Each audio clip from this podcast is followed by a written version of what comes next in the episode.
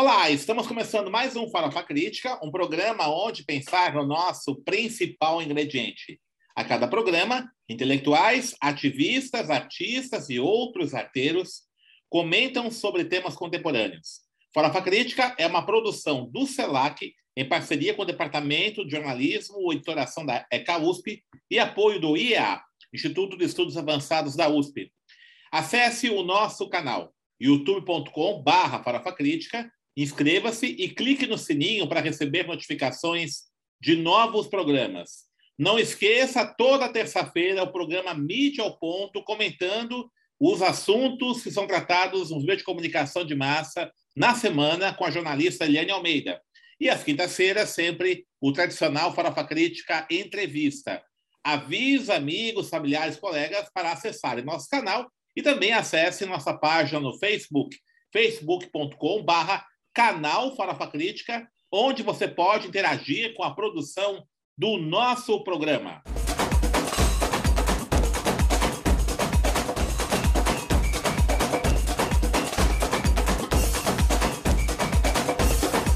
E o Farofa Crítica de hoje recebe Tâmara Pacheco, minha grande amiga Tâmara Pacheco. Tâmara Pacheco é graduada em Comunicação Social pela Universidade Metodista de São Paulo mestre e doutoranda pelo Programa de Mudança Social e Participação Política da EASH USP, e além também ela é especialista em gestão de projetos culturais pelo CELAC. Ela é pesquisadora do CELAC e do GT Teorias Decoloniais, Territorialidade e Cultura do CLACSO, Conselho Latino-Americano de Ciências Sociais. Na verdade, é, o nome do GT é Epistemologias Decoloniais, Territorialidade e Cultura do Claxon. Ela é membro do Grupo de Estudos Opressões, Resistências e Existências e do Observatório de Coletivos Culturais das Periferias do CELAC, cofundadora da Rede Antirracista Quilombação, integrante do Grupo Cachoeira de Tradições Afro-Sudestinas. No seu mestrado, né, a pesquisa teve como título Desconstruindo Estereótipos, Narrativas da Mulher Negra no Batuque de Umbigada Paulista, e atualmente, no doutorado, estuda o protagonismo de mulheres periféricas na luta pela vida durante a pandemia do coronavírus, estudando aí o caso do proje o projeto né, da Cozinha Solidária do MTST, né, Cozinha Solidária Luciana Ferreira, lá na região do Jardim Santo Eduardo, em Budas Artes, estado de São Paulo. Também é bolsista do projeto de formação online de extensão universitária Diversidade e Inclusão Social em Direitos Humanos pela Pró-Reitoria da USP. É, Tamara, muito obrigado por ter aceito mais uma vez, é a segunda vez no programa já para a crítica, né? É, na primeira vez você falou sobre a sua pesquisa sobre batom de umigada, e agora você vai falar, né? Nossa conversa de hoje é sobre esse projeto que a gente está desenvolvendo. Né? Eu faço parte da coordenação do projeto e você tem tido um papel importante aí, né, no projeto de formação em direitos humanos né, e diversidade, Projeto esse está sendo realizado por uma equipe de professores, alunos, pesquisadores da USP, né, com financiamento de uma edital da Universidade de São Paulo, e apoio de várias organizações né, do movimento social, né, como o Cine Campinho, né, a Rede Quilombação e várias outras aí. É, primeiramente, fala um pouquinho né, desse projeto, tá? É, como é que está sendo realizado, você está aí nos, na, cuidando da infraestrutura, né? Parece que nós tivemos mais de 15 mil inscritos. Como é que está sendo o trabalho de é, organizar tudo isso? E como é que tem sido o impacto, né? Tem sido a recepção das aulas, né? Do projeto, da formação que está sendo realizada nesse momento. É, obrigada, professor. Primeiramente, queria agradecer a oportunidade de estar mais uma vez aqui no Farofa Crítica, uma honra para mim, representando esse projeto aí é, sobre diversidade e inclusão social é, em direitos humanos, né? Esse é o nome da, da formação que a gente está fazendo online, é um projeto de formação de extensão universitária online, né? Pela, pela Reitoria de Extensão e Cultura da USP. E esse projeto, como o senhor disse, ele é, tem a coordenação do professor Alessandro é, Soares, da, da EASH, sobre a sua coordenação, né? E, é, e, a gente ficou surpresa porque a gente abriu as inscrições no início desse ano, né, a partir de janeiro, e nas primeiras é, semanas, na primeira semana a gente já teve um boom aí de, de 10 mil inscritos, né? Então a gente teve que até reduzir o período, porque a gente tinha pensado um projeto que teria assim um sucesso se a gente conseguisse mil inscritos, né? E a gente teve que repensar o projeto a partir dessa demanda gigantesca que, que a gente é, recebeu nesse primeiro momento, e aí a gente ficou no dilema de se a gente abraçaria esse, esse público gigantesco, né? É, mesmo pela internet, ou se a gente faria aí uma seleção, e aí, no final a gente decidiu acolher aí todas essas pessoas que se inscreveram e ficaram interessadas pelo curso, né? Então, é um curso, é uma formação, na verdade, bem dinâmica, né? São 160 horas aulas online, e aí está dividido em módulos, são, é, o primeiro módulo a gente está falando sobre direitos humanos, são 10, 10 aulas aos sábados que estão acontecendo, e a gente que é a primeira fase do projeto, e a segunda fase vão entrar aí os módulos é, concominantes que a gente vai aprofundar mais as temáticas sobre direitos, sobre direitos humanos, que a gente entende também que falar sobre direitos humanos é falar sobre violência, né? Então a gente entende também que essa demanda, essa, essa, esse grande interesse é, das pessoas de participarem desse projeto também tem a ver com o momento que a gente está vivendo hoje, né? De pandemia, é, de recrudescimento da violência, um, uma violência que a gente sabe que é sistêmica no Brasil, na América Latina, no mundo, mas é, dentro desse processo também que a gente está vivendo de sistema neoliberal, né, que também está em crise, e, e, aí, assim, junta, junta a pandemia, né, junta a realidade que a gente está vivendo especificamente aqui no Brasil, de uma de um governo é, genocida, né, de, de, de a gente ver aí uma uma, uma expansão aí de correntes neonazistas, né? Vários problemas que a gente acaba é, debatendo, propondo a discutir nesse projeto sobre direitos humanos, que trata tanto é, com relação ao racismo, né? Que é um outro módulo específico, é, relações de, de gênero, é, relação é, a, a questão da, da, imigração, né, que também é um outro módulo, e a questão da, da diversidade sexual, são temas aí que, de, de, populações que a gente coloca muitas vezes dentro da, das teorias é, sociais aí como populações é, minoritárias, como minorias, mas que estão, estão sendo afetadas diretamente, né? É, por essas questões, fora a questão também ambiental, né? A gente não está tá conseguindo tratar todas as questões, mas são, são demandas aí que a gente tem é, observado aí ao longo das discussões, que, assim, além dessa, desse público aí, que são 15 mil inscritos, que a gente, formalmente, a gente conseguiu trazer para o Moodle, que é um ambiente, é o ambiente virtual é, da, da, de formação, de extensão da USP, onde a gente acumula toda toda a parte de, da, da, da didática, né, do material didático da, das aulas, né, traz aí é, uma série de temas, né, muito é, muito atuais, né, com a conjuntura que a gente está tá vivendo hoje. É, então, é, fora isso, a gente tem, tem também as, as parcerias, né, os, os professores que são convidados. A gente tem uma equipe muito grande de de professores é, e, de, entre docentes e discentes, é, tanto da USP como professores de fora, ou professores que se formaram na USP e têm atuado em outras universidades, tanto no Brasil quanto é, no, é, no exterior, América Latina principalmente, né? E então, que trazem, trazem essas, essas bagagens aí para complementar as, as, as discussões. É, assim, a internet também trouxe uma outra, um outro olhar para a gente, uma outra experiência para a gente também de é, também acho que é resultado aí desse processo de, de, um interesse muito grande também, que é se tornar um evento internacional. Vem da, é, de países tanto da América Latina, Venezuela, muitos países da África, de língua portuguesa também, muitas pessoas que moram, brasileiros que moram no exterior, né? É, esse público também, ele é majoritariamente feminino, né? Ele também é, é, é negro, são mulheres negras e, e, pardas, né, que estão aí à frente dos interesses aí de participarem de, desse, dessa formação, né, eu acho que a gente, a, a, gente entende que também não é por, por menos, né? Na verdade, são as pessoas mais afetadas aí em todos esses processos de crise econômica, política, de pandemia, né?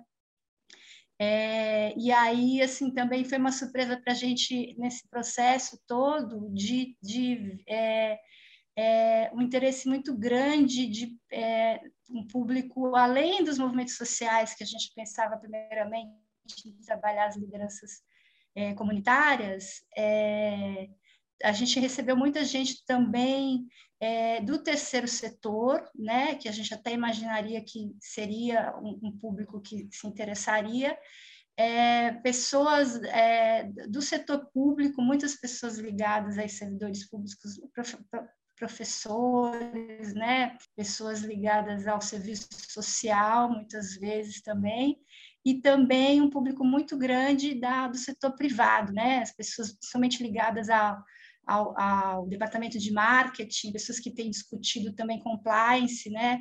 É, a gente tem recebido também convites para participar de palestras dentro de instituições é, multinacionais, empresas grandes, né? Então a gente tem a, é, foi aberto aí diversas é, frentes de trabalho que a gente tem que, além das aulas, a gente tem que dar conta também, que são essas parcerias que a gente considera que é extremamente importante fora que entender essa, essa relação da, da universidade, né, de uma maneira mais aberta, né, assim, é, é uma pena que ainda a gente não tem estabelecido um canal, assim, de diálogo mais horizontal, né, por conta da, das, das plataformas que a gente está trabalhando, o, o limite que a gente tem nas plataformas de diálogo, né, com um público muito grande, mas a ideia também é a gente não ser meramente depositórios né, de, de, de, conteúdo, de informação do que a gente está discutindo. Primeiro, assim, abrir as portas da, tirar, quebrar os muros da universidade para discutir essas questões que, que é, afetam a maioria da nossa população,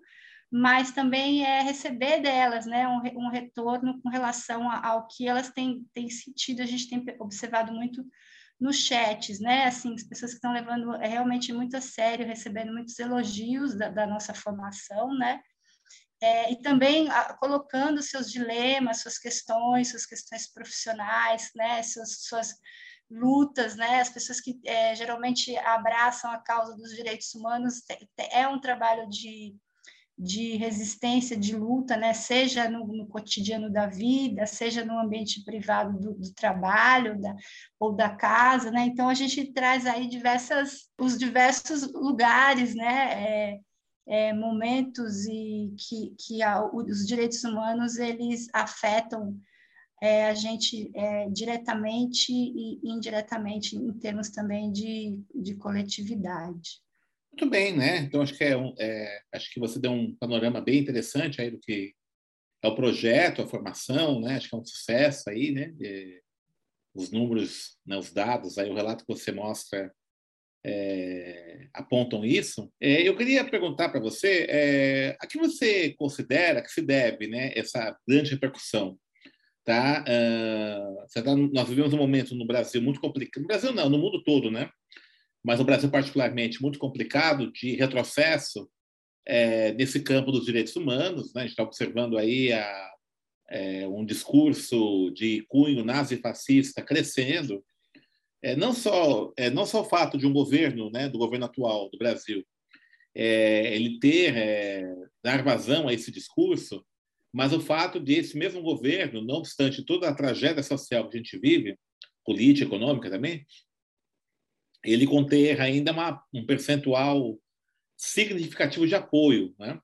É, a ponto de ele ser um candidato que deve disputar aí o segundo turno das eleições presidenciais. Né? A que você atribui, é, nesse cenário de retrocesso, é, você ter esse sucesso né, de uma empreitada como essa para debater direitos humanos, né? que parece que estava meio fora de moda, e não é bem assim, né? Como é que você vê isso? É algo que a esquerda brasileira tem apontado muito, né? É assim, esse, o trabalho de base que não tem sido feito aí nos últimos anos, né?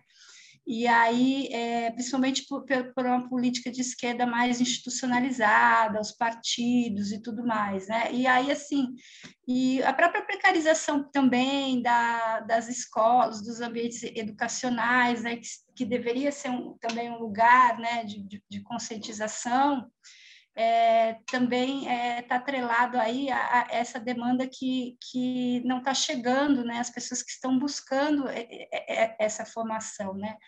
A educação a gente sabe que ela ela tem suas limitações, né? Em termos de ela ela é um ambiente é, de reprodução, do, é um aparelho do, do, Estado, né? Então, de, ideológico do Estado. Então, tem, tem os seus interesses, tem seus projetos, né? Então, o que a gente tem discutido muito em termos de educação também e de, e de exclusão desses processos, né, que se dão também na, na, dentro do ambiente escolar.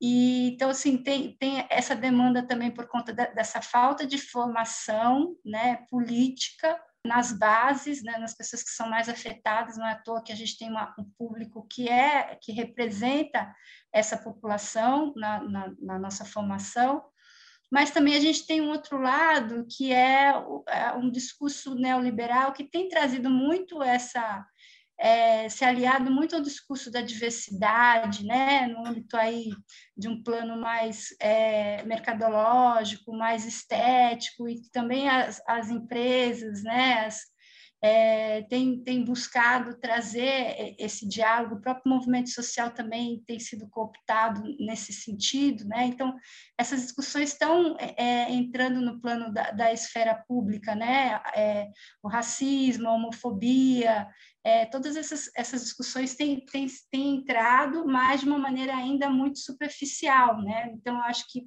isso também tem chamado a atenção das pessoas é, para se atualizarem, né? O mercado também está querendo discutir essas questões, né? Então tem esse lado e tem esse lado assim das diversas catástrofes que a gente está vivendo aí, um ambiente de barbárie mesmo, da violência que aumentou desde o processo da de golpe que a gente tem sentido mais, né? No país, é, é, e assim a pandemia que chegou, né? Então assim as pessoas mais afetadas eram são as pessoas da periferia, né? Muitas pessoas, então assim um, um ambiente também de, de, muita dor que as pessoas querem querem é, e assim a gente tem a internet também num processo de isolamento, né? Que ele que ela traz de alguma maneira um lugar que as pessoas podem criar suas redes, trocar suas experiências, né? Então acho que aí foi uma série de de acontecimentos que é, propiciaram que é, essa, essa, o, o curso tivesse um grande interesse. E também a própria USP, né? Eu acho que a USP é, é uma instituição extremamente conservadora e que agora que ela está abrindo, assim, então, assim, os, muitos professores ao longo da, da, da, sua história têm, assim, alguns, né, poucos, na verdade, que têm aí feito uma discussão mais num plano dos direitos humanos, mais um olhar mais progressista, né? só que é, muitas vezes invisibilizados dentro da própria instituição.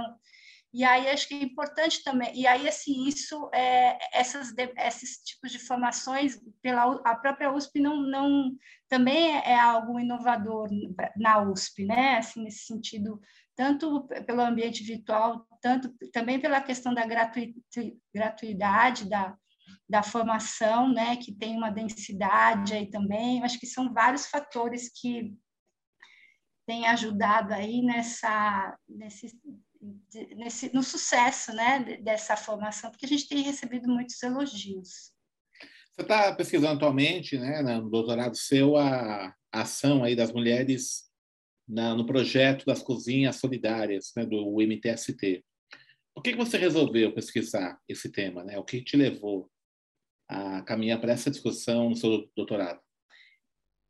Então, professor, eu vinha num processo aí de é, primeiro por conta do meu mestrado, né, que assim eu trabalhei a, a participação das mulheres negras no Batuque de Umbigada Paulista e eu já é, identifiquei algumas questões ali que ainda que ficaram em aberto que eu precisava me aprofundar mais, né? No sentido da, por exemplo, da representatividade de, dessas mulheres, né? é, é, ou na, na verdade na subrepresentatividade dessas mulheres, e ao mesmo tempo a sobrecarga de trabalho que elas têm na vida cotidiana delas, né? E a, a luta, a luta pela vida, a luta pela inclusão, né?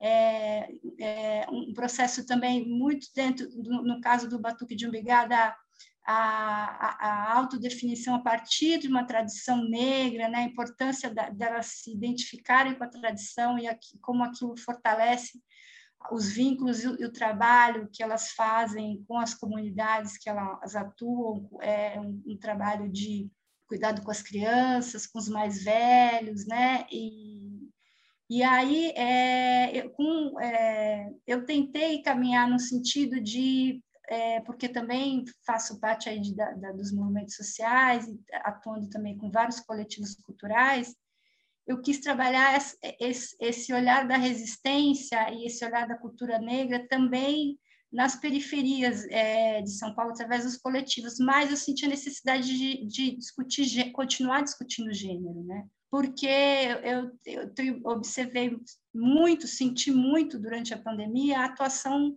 das mulheres nesses processos aí de, de resistência onde o Estado, de, de, luta pela vida, onde o Estado não estava atuando na, na periferia, né? Então, elas foram as, as, as mulheres, as pessoas da linha de frente, né? além dos jovens, que atuaram muito nos coletivos, distribuindo cestas básicas, né? atuando aí no movimento de, de solidariedade, de emergências várias, né? que, que surgiram aí durante a pandemia, a gente via que, as, que assim, as mulheres, mesmo sobrecarregadas, mesmo exercendo tripla jornada de trabalho, né? Elas que estavam também na linha de frente para organizar a distribuição de cestas básicas, para organizar, no caso do MST, as cozinhas solidárias, né? Fazer. Então, assim, a gente teve um processo também que me, me tocou muito por conta da é, da proximidade que a gente tem na, na São Remo, né, na comunidade de São Remo, que fica do lado ali da USP, é, a quantidade de, de famílias que ficaram desabrigadas durante a pandemia, né, então foram 500, umas 500 famílias que ocuparam um terreno baldio ali da USP, é, de, assim, em, em, meses de pandemia, né? Então, assim, elas também ali estavam fazendo um movimento de organizar uma cozinha solidária, né? Organizar aquela ocupação que estava se, né, se, se levantando na, naquele momento e tal, e ao mesmo tempo via aí essa, essa experiência da, das cozinhas solidárias do MST, que é o movimento mais está mais organizado há mais tempo, né? E, e assim é fundamental nesse processo aí de organização social e de atender uma demanda urgente que é a fome, né, que se deparou de novo aí no nosso país, né. Então, é, eu é, fui conhecer a, o, o trabalho da, da, da, Cozinha Solidária lá no, no, no, no Jardim Santo Eduardo, no Embu das Artes, por uma demanda que a gente tem através de uma outro, um outro parceiro nosso pela Rede Quilombação, que é o Círculo Palmarinho, né, que está lá no Embu das Artes, e aí conheci a tia Cida, né, que é a nossa, que é a liderança ali que toca a, a cozinha, é, conheci a Tesouro, conheci a Luciana Ferreira, e aí ali eu criei um, um, um vínculo de, de afeto né, com, a, com, aquele trabalho que é, fez eu não conseguir me desligar mais da, de, de, dessa, do, assim, tentar acompanhar mesmo de longe, né, esse trabalho que tem sido feito aí, né, de tudo que elas têm enfrentado aí nesse período é, pandêmico. Então, eu acho que é importante a gente, assim, para a gente estudar, até para a gente continuar estudando, construir novas epistemologias, né? É, e para a gente pensar aí no, no, no, feminismo, né, que também é uma concepção ainda muito eurocêntrica, muito burguesa e tudo mais, trazer esses, esses outros conhecimentos, como é que essas mulheres, né, trazer para dentro da universidade esse outro, esse, esse, essas estratégias de resistência, construir, é, sistematizar esses, esses processos todos, né? Que, que, tem, é, que tem uma raiz ancestral também, que já que tem uma, uma inteligência própria também, mas trazer também para uma discussão mais acadêmica e, principalmente também é, trazer o protagonismo dessas mulheres, né? É, porque a gente também sabe assim que a gente a gente sabe que até fazendo um paralelo com o movimento negro, né, que são, são mulheres que na realidade elas estão lutando é uma luta antirracista também, né? E aí assim é, o movimento negro nos últimos nesse processo de democratização é, trouxe várias conquistas, né? Só que assim a gente num momento tão grande de retrocessos, né? É, a gente se, se, se pega num, num, numa, numa, num processo ainda de mulheres que estão ainda lutando pela vida, né? Assim, é uma, é uma luta, não é nem assim uma questão identitária, né? Não, é, é, uma, é uma, um processo de, de é, é, é o, é o, ainda. É o direito básico à vida, né? Direito, direito básico, básico à vida, vida, exatamente. Direito elementar, né? Direito à vida. É. Uhum. É, então, é muito interessante isso que está colocando agora, né? Porque você percebe, assim, o, o movimento de direitos humanos, classicamente, é um movimento que atinge fundamentalmente a classe média, né?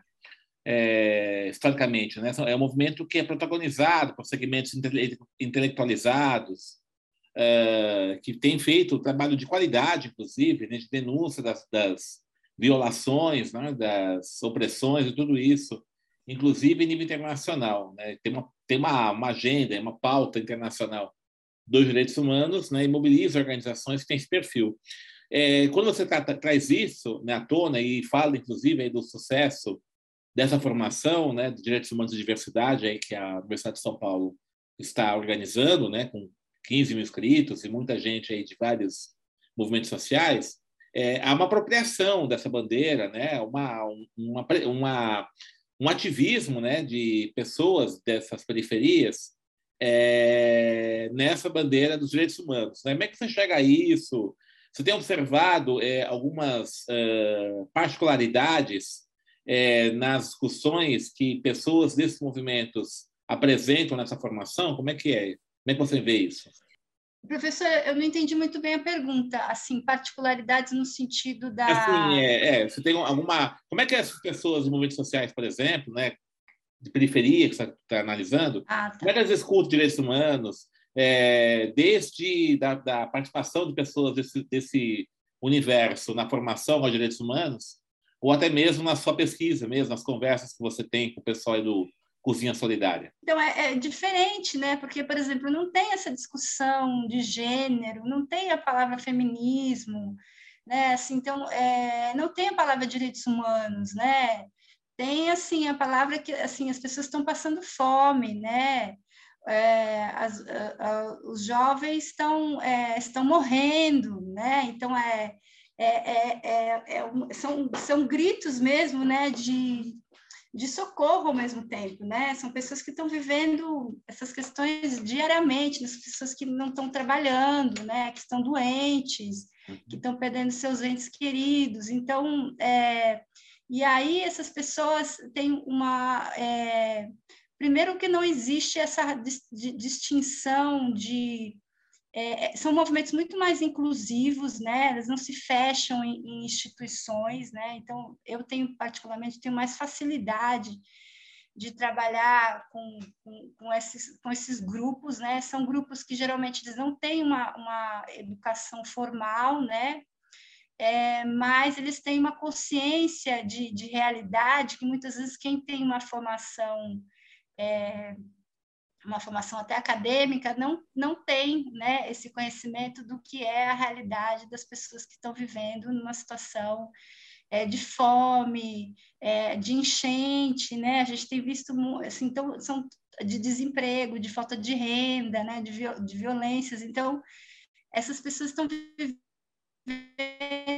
na pele como é que elas têm que administrar a vida delas minimamente para no dia, dia seguinte estar tá vivo, né? Então, é, e aí, toda forma de solidariedade, todas as formas de parcerias, né, são muito bem-vindas, né? Eu acho que a, a, grande diferença é essa, né? Assim, não, não a, é a informalidade também de, dessas relações, né? A, a, a, relação de, o vínculo afetivo, né? A Tia Cida fala muito de amor, né?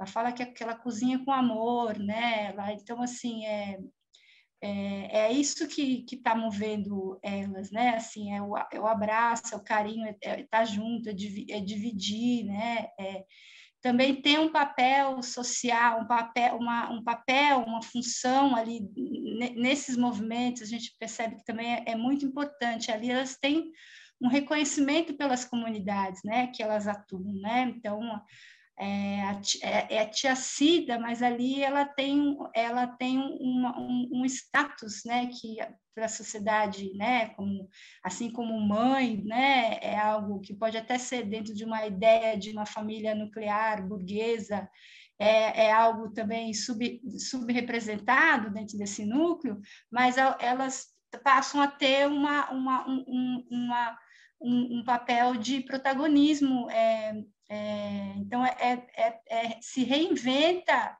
é, esse, esse, esse status, essa condição subalternizada para uma condição de, de poder, né? também de respeito dentro das, das suas comunidades. Muito bom, fantástico, né? Isso aí mesmo.